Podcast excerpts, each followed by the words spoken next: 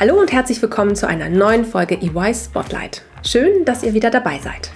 Neben unseren regulären EY Spotlight-Episoden möchten wir euch in diesem Kulturcheck ganz besondere Einblicke in die Arbeitswelt bei EY geben. Persönliche Weiterentwicklung, flexibles Arbeiten, grenzüberschreitende Projekte, multikulturelle Teams, Familienfreundlichkeit, Nachhaltigkeit, Offenheit und gegenseitiger Respekt. Das ist nur eine kleine Auswahl der vielfältigen Werte und Leistungen, die das Arbeitsumfeld bei EY prägen. Wir wollen, dass es unseren Mitarbeitenden in jeder Hinsicht gut geht. Aber wie sieht das in der Praxis aus? In dieser Reihe hören wir uns an, ob das alles nur Buzzwords sind oder wir von einer Unternehmenskultur sprechen können, die bei EY bereits gelebt wird. Seid dabei, wenn ich mit meinen KollegInnen den Check mache. Wie immer, echt und ungeschminkt und diesmal unter dem Motto EY, that's why. Hallo und herzlich willkommen zu einer neuen Folge EY Spotlight. Heute machen wir den EY Kulturcheck. Gemeinsam mit euch möchte ich heute herausfinden, ob MINT-Talente bei EY einen Platz finden und wie wir unser visionäres Denken und Handeln wirklich leben. Dazu spreche ich mit einer lieben Kollegin heute. Auf die Frage, was möchtest du werden, wenn du groß bist? hatte sie schon als Kind eine klare Vision parat. Ich will verstehen, wie die Welt funktioniert, sagt sie. Dieses Kind ist heute eine tolle, starke Frau und Persönlichkeit, findet Quantenphysik gar nicht so schwer und verwirklicht ihre Leidenschaft für Technologie und Wissenschaft jeden Tag neu bei EY. Liebe Karina, ich freue mich sehr auf dich. Schön, dass du heute bei uns bist. Hallo, schön, dass ich hier sein kann. Das ist großartig. Karriere bei EY funktioniert ganz nach dem Motto It's yours to build. Alle Mitarbeitenden bekommen die Chance, die eigene Karriere und Entwicklung selbst in die Hand zu nehmen und voranzutreiben. Wer seinem fachlichen Background gerne treu bleiben und sich immer weiter in das persönliche Herzensthema vertiefen möchte, kann genau das auch tun. Aber immer mehr Menschen finden allerdings Gefallen daran, dass im Job kein Tag so ist wie der andere. Wir bieten unseren Mitarbeitenden vielfältige Möglichkeiten, nach rechts und links zu schauen, eigene Ideen umzusetzen und auch abseits ihres eigentlichen Kerngebiets Projekte mitzugestalten. Diese Freiheit bringt ganz unterschiedliche Menschen eng zusammen und eröffnet neue Welten abseits von gedanklichen Schubladen. Als Naturwissenschaftlerin kennt Karina die gegenseitigen Vorurteile von Forschung und Business und hat bewiesen, wie sehr beide doch voneinander profitieren können. Hallo Karina nochmal. Heute machen wir einen EY Kulturcheck und sprechen dabei auch über die Karrieremöglichkeiten von MINT-Talenten bei EY. Viel mehr als um fachliche Infos geht es aber heute um dich, um deinen Charakter, deine Erfahrungen, deine Ziele. Erzähl doch bitte daher ein wenig mehr über dich, damit unsere Zuhörerinnen und Hörer besser wissen, wer hier eigentlich am anderen Ende des Mikros sitzt. Wer bist du? Wie bist du auf EY aufmerksam geworden? Und ja, was hast du mit MINT zu tun? Sehr gerne. Erstmal danke für die Intro, liebe Dana. Mein Name ist Karina. Ich bin seit 2018 bei EY und ich habe mit MINT sehr viel zu tun, denn ich bin tatsächlich studierte Physikerin und arbeite bei EY im Bereich Technology Consulting und beschäftige mich mit dem Thema Quantencomputing, also auch tatsächlich einem physikalischen Thema, einem MINT-Thema. Und neben dem Thema Quantencomputing ist mein zweites Thema das Thema Artificial Intelligence und Data Science. Wow, das klingt sehr spannend. Ich bin echt auch wirklich gespannt, wie du die Fragen, die sich mir jetzt auftun, beantworten wirst. Was hast du denn nach deinem Studium gemacht? Bist du da erstmal in der Forschung geblieben? Woran hast du geforscht? Wie kam es dazu, dass du an einem gewissen Punkt vielleicht auch, also ich gehe jetzt mal davon aus, ausgestiegen bist, weil du bist ja jetzt bei EY. Das ist richtig. Ich bin jetzt Managerin im Technology Consulting, aber der Weg ging tatsächlich nicht direkt von der Universität in die Beratung. Ich habe damals zum Ende meines Studiums erstmal den Weg in die Forschung gesucht und die universitäre Forschung kannte ich schon und dann wollte ich bewusst mir ein anderes Forschungsinstitut angucken und habe dann den Berufseinstieg am Deutschen Zentrum für Luft- und Raumfahrt gewagt. Das war eine Zeit, die mich sehr geprägt hat, die sehr intensiv war und in der ich unglaublich viel gelernt habe. Ich habe mich dort mit dem Thema aktiv-optische Systeme beschäftigt. Da geht es unter anderem um die Themen Satellitennavigation, aber auch um die Themen der Überwachung des erdnahen Orbits, also alle Objekte, die unseren erdnahen Orbit umgeben, die zu katalogisieren, zu kartografieren und eben auch zu überwachen, beispielsweise auch Weltraumschrott zu überwachen und unseren erdnahen Orbit sicherer zu machen.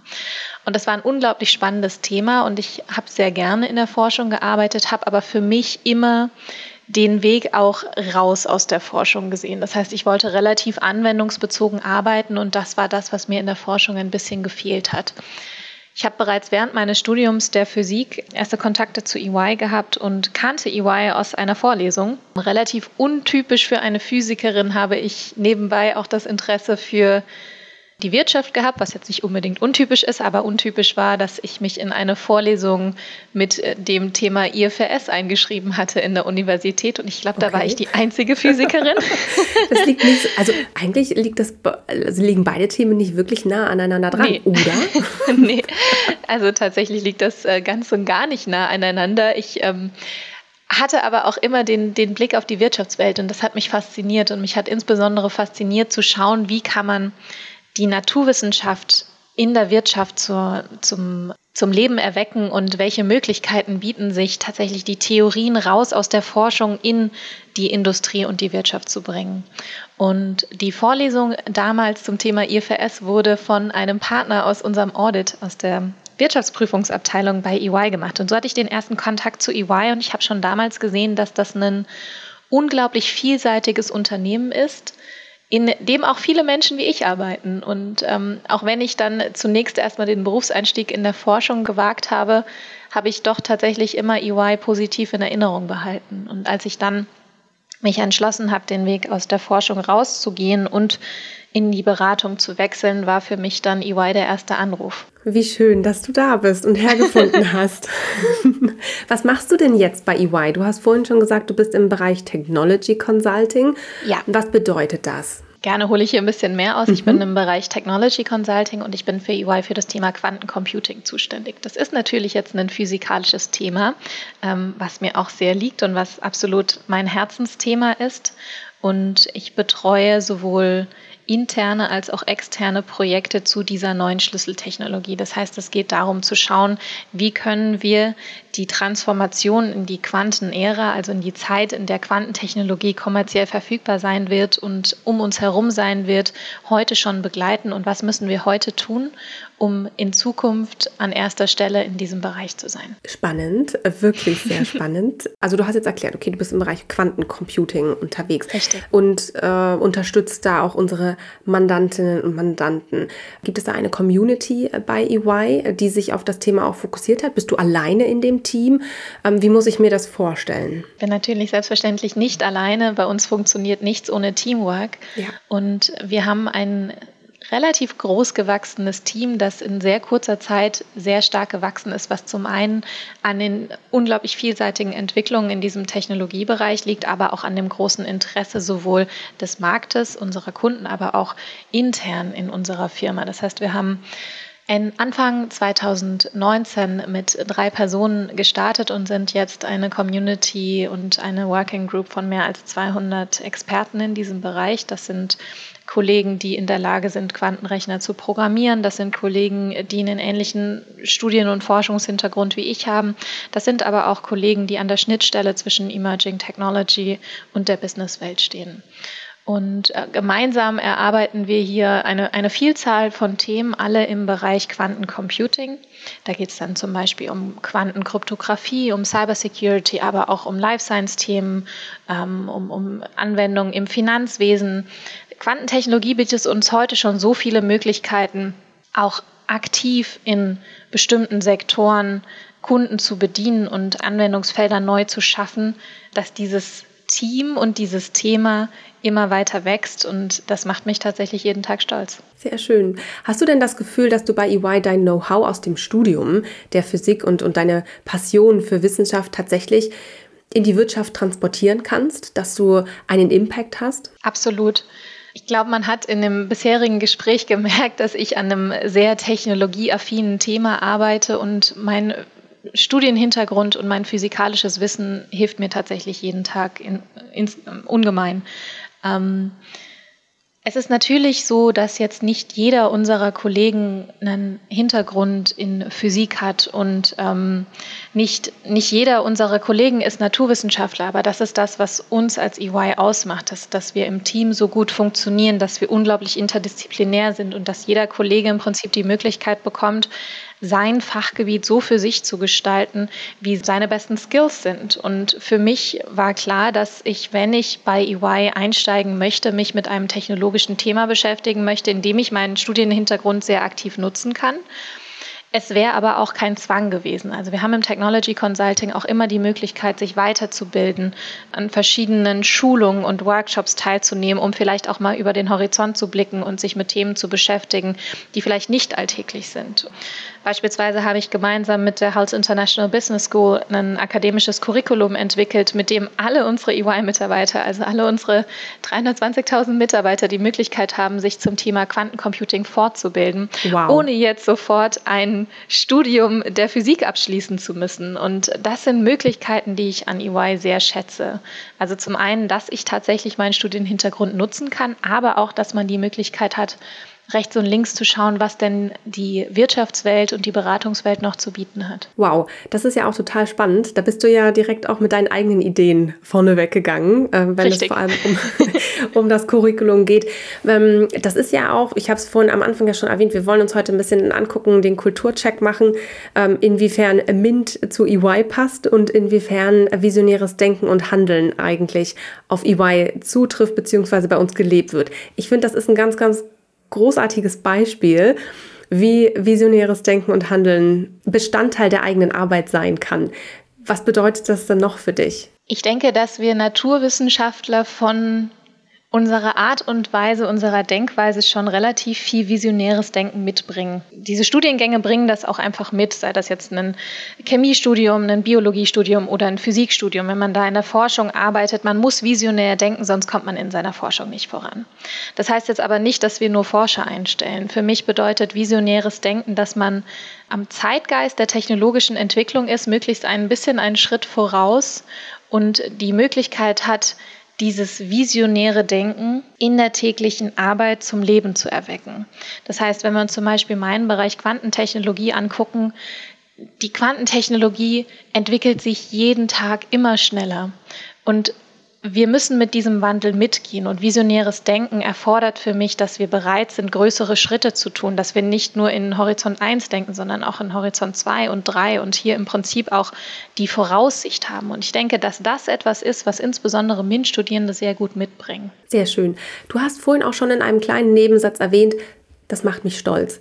Was macht mhm. dich denn noch stolz, ähm, wenn du mal an EY denkst? Für mich ist EY besonders, weil jeder Tag anders ist. Ich habe im Prinzip nie den, den Abend, an dem ich sitze und denke, oh, das, jetzt habe ich drei Tage das Gleiche gemacht. Das ist etwas, was mich unglaublich bereichert, dass ich jeden Tag neue Kollegen kennenlernen darf, in sehr diversen Teams arbeiten darf, ähm, mit Expertenteams global vernetzt bin und diese Vielschichtigkeit der Arbeit, das ist etwas, was ähm, mich jeden Tag bereichert. Toll. Du hast es schon gesagt und ein bisschen anklingen lassen. Dein Arbeitsalltag sieht nicht monoton aus, sondern mhm.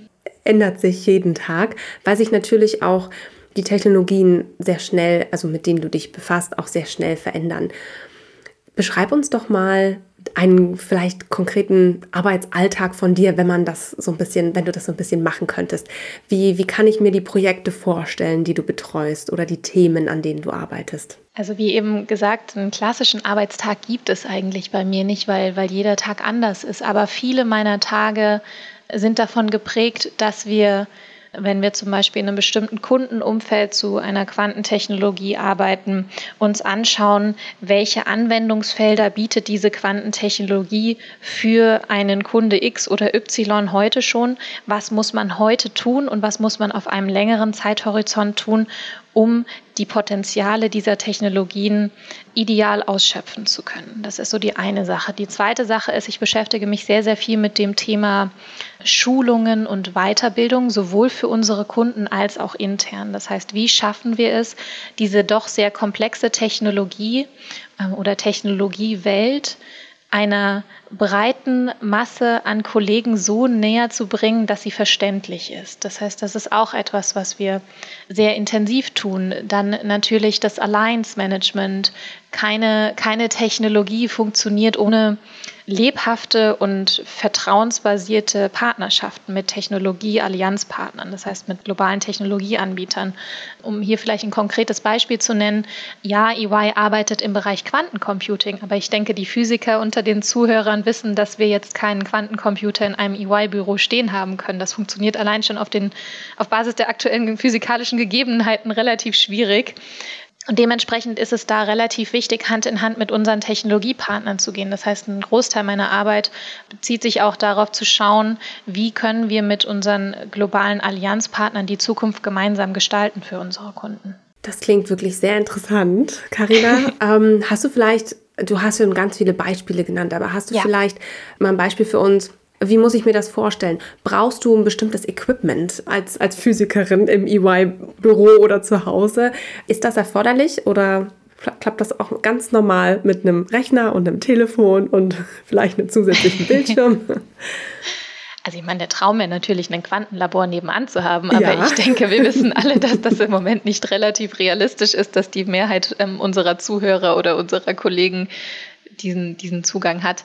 Nein, also äh, realistisch, ich brauche nicht viel, um meine Arbeit zu tun. Ich brauche einen Laptop und äh, idealerweise noch einen Bildschirm, denn wenn man ab und an mal etwas programmiert, ähm, weiß man, dass das auf einem äh, externen Bildschirm doch angenehmer ist wie auf einem kleinen Laptop. Aber im Allgemeinen, solange ich einen Laptop habe, mit dem ich mich mit meinen Kollegen connecten kann und austauschen kann, habe ich alles, was ich brauche für meine Arbeit. Kannst du uns vielleicht noch ein oder zwei Beispielprojekte mit an die Hand geben, wo du deine Expertise oder mit deiner Expertise super weiterhelfen konntest, aber vielleicht auch ein Projekt mal äh, beschreiben, bei dem es vielleicht nicht so lief, wie erhofft? Ein konkretes Beispiel wäre unsere Partnerschaft ähm, mit Microsoft und unser Microsoft Wavespace, den wir an unserem UI-Standort in München haben. Das ist ein digitales Experience Center, das wir in Kooperation mit Microsoft gebaut haben und in dem unsere Kunden die Möglichkeit haben, Microsoft-Technologie aktiv erleben zu können. Und da Microsoft neben vielen weiteren globalen Anbietern wie beispielsweise IBM oder Google oder AWS ähm, sehr weit mit vorne mitspielen beim Thema der Entwicklung von Quantenrechnern und vor allen Dingen auch Quanteninfrastrukturen. Microsoft bietet uns die Möglichkeit, eine Cloud-Infrastruktur schon heute zu nutzen, was IBM genauso macht. Und in diesem Fall haben wir in diesem Wavespace ein gemeinsames Showcase-Projekt entwickelt, in dem wir ein, einen Showcase entwickelt haben, der es nicht-Physikern ermöglicht, die Potenziale der Quantenphysik heutzutage schon hautnah zu erleben und das bereits auf Cloud-Infrastrukturen zu tun, die heute schon gegeben sind. Und das war ein Projekt, wo ich durchaus meine Expertise habe mitspielen lassen können durch meinen physikalischen Hintergrund und mein Verständnis und wo wir eben perfekt Hand in Hand mit unserem Technologie-Allianzpartner gearbeitet haben.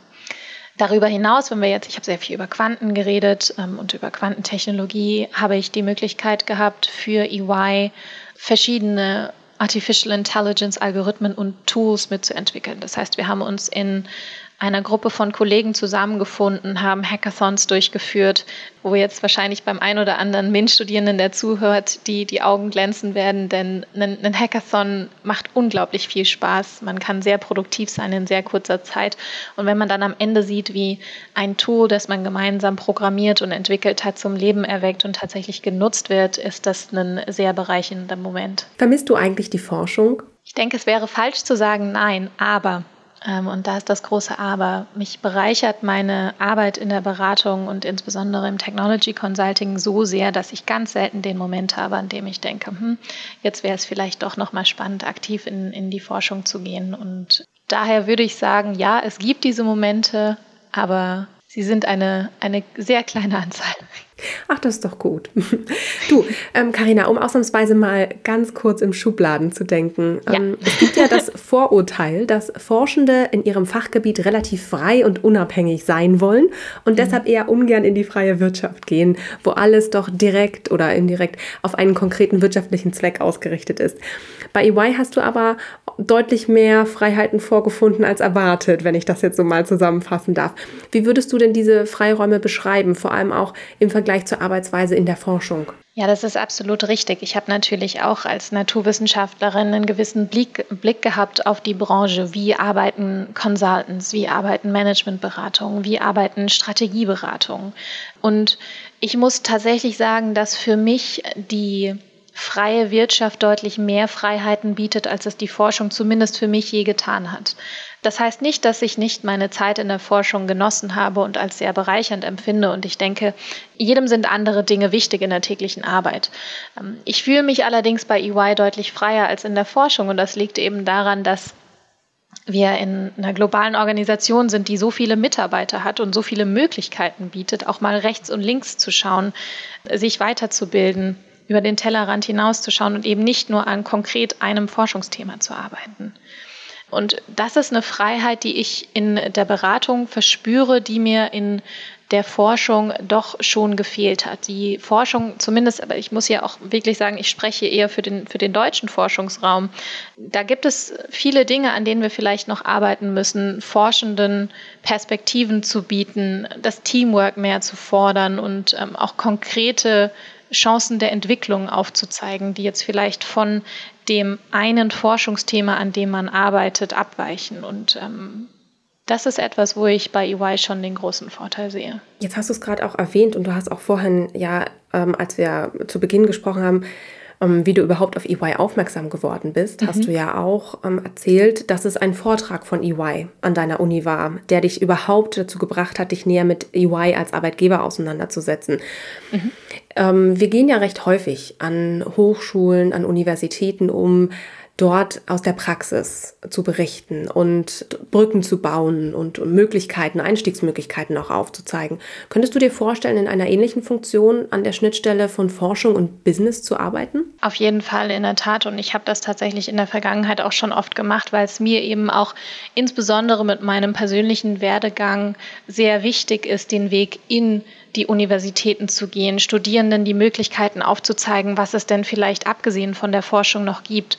MINT-Studiengänge sind oft sehr, sehr eng getaktet. Das liegt zum einen an unserer europäischen Bologna-Reform, aber zum anderen auch an der großen Masse an Inhalten. Und da bleibt oft nicht sehr viel Zeit zu schauen, was es abseits der Forschung noch gibt. Und ich habe beispielsweise damals an der Universität die schöne Möglichkeit gehabt, in ein Seminar zu gehen, das das Thema ähm, Physik in der Wirtschaft zum Titel hatte. Das war allerdings kein im Lehrplan fest verankertes Studien, kein fest verankerter Studienbestandteil. Und ich finde solche Initiativen unglaublich wichtig, weil sie mir damals als Student auch gezeigt haben, welche Möglichkeiten der Handlungs, welche Handlungsfelder habe ich in der Industrie, was gibt es für Industriebereiche, welche Wirtschaftsbereiche gibt es, wie kann ich mich da vielleicht entwickeln? Und gibt es da vielleicht Felder, von denen ich überhaupt keine Vorstellung habe, weil sie eben sehr weit vom klassischen Alltag der Forschung weg sind, jedoch fachlich nicht unbedingt immer so weit davon entfernt sind.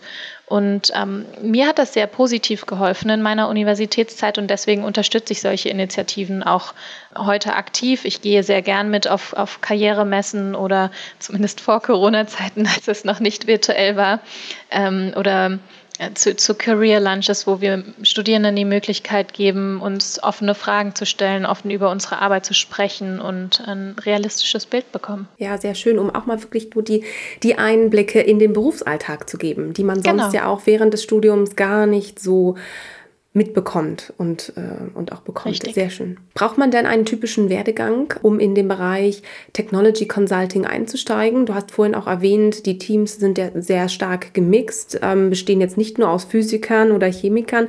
Braucht es einen bestimmten typischen Werdegang für den Bereich oder seid ihr sehr divers aufgestellt? Für mich gibt es den klassischen Werdegang im Technology Consulting nicht. Ich denke, auch das ist das, was uns besonders macht und was so diesen Entrepreneurial Spirit, den wir im Technology Consulting sehr aktiv leben, mitbringt, dass wir sehr divers sind, dass wir unglaublich vielseitige Hintergründe haben.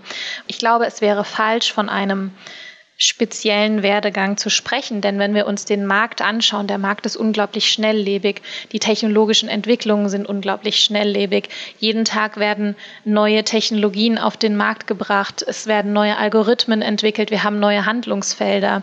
Und ich glaube, wir könnten das gar nicht so schnell antizipieren, wie diese Veränderungen täglich vonstatten gehen. Und daher ist es umso wichtiger, dass wir uns divers in Teams aufstellen, die ein gemeinsames Mindset haben, wenn es darum geht, wie man kollaborieren möchte und wie man zusammenarbeiten möchte, aber in denen trotzdem jedes individuelle Mitglied seinen eigenen Werdegang mitbringt und seine eigene Expertise mitbringt. Und ähm, das ist das, was das Technology Consulting besonders macht. Wie bringt ihr euch denn da eigentlich immer gegenseitig auf den aktuellsten Stand? Ich meine, du hast gesagt, du referierst auch intern und äh, berichtest über das Thema Quantenphysik, Quantencomputing, sogar global.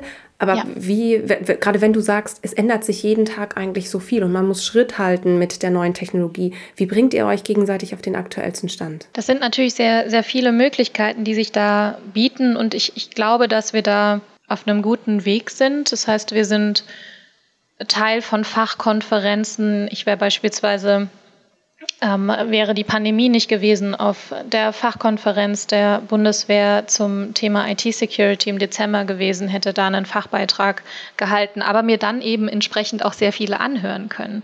Das heißt, es sind zwei Dinge. Das eine ist, dass wir intern unsere Mitarbeiter schulen. Das andere ist aber, dass wir uns natürlich auch den externen Blick holen, dass wir von unseren Technologie-Allianzpartnern profitieren und ähm, wir uns da gegenseitig auf den neuesten Stand bringen, aber uns auch immer wieder neue Kollegen mit der Expertise aus der Forschung zu uns holen. Und ähm, ich glaube, dass der wichtige Punkt ist das Thema Geben und Nehmen und, und dass wir das auch sehr gut machen, zu lernen, wie wir das Beste aus uns herausholen können. Und das Beste aus sich herausholen kann man ja auch nur, wenn man eine Balance hat, ne? ähm, ausgeglichen ist zwischen beruflichem und privatem, finde ich. Ja. Was machst du eigentlich privat in deiner Freizeit?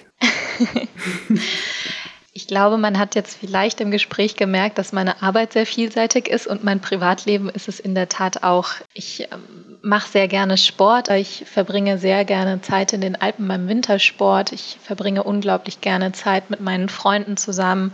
Ähm, wir kochen zusammen, trinken einen guten Wein. Ich, ich schätze die Gesellschaft von sehr vielseitigen Freunden auch und ähm, Viele der Hörer kennen vielleicht Tobias Beck und seine, seine Theorien der Delfine, Wale, ja. Haie und Eulen. Und da bin ich ein ganz klassischer Delfin. Ich schaue immer ganz gerne rechts und links. Ich bin sehr vielseitig auch in meinem Privatleben und das ähm, spiegelt sich auch in meinem Freundeskreis wieder. Sehr schön. Karina, vielen lieben Dank für deine Zeit und deine Geschichte gerne. heute. Ähm, ich muss wirklich sagen, Physik war ehrlich gesagt nie mein Lieblingsfach, aber wenn ich dir so zuhöre, bin ich einfach fasziniert, was man damit auch alles machen kann und ja, in welche Bereiche Bereiche man da auch reinschauen kann. Du hast natürlich nicht Physik studiert, um damit in der Wirtschaftsprüfung oder Steuerberatung zu arbeiten, das ist klar, aber mit deiner Offenheit, du hast es ja auch gerade noch mal erwähnt, für verschiedenste Bereiche und auch für, für Neues, ähm, vor allem im Zusammenspiel mit den Freiräumen bei EY, hast du deine Karriere ja auch so gestaltet, wenn ich das jetzt richtig rausgehört habe, wie du es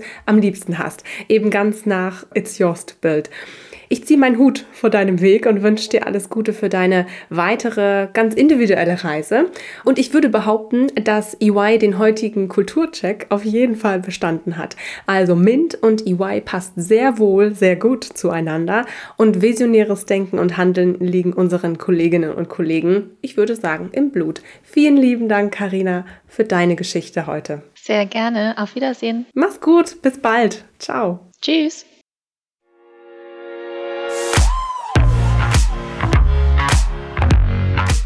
Das war die neueste Folge von EY Spotlight. Vielen Dank fürs Zuhören.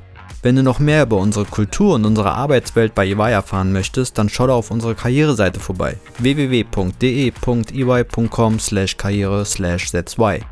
Alle Informationen findest du auch in den Show Notes. Bis zum nächsten Mal.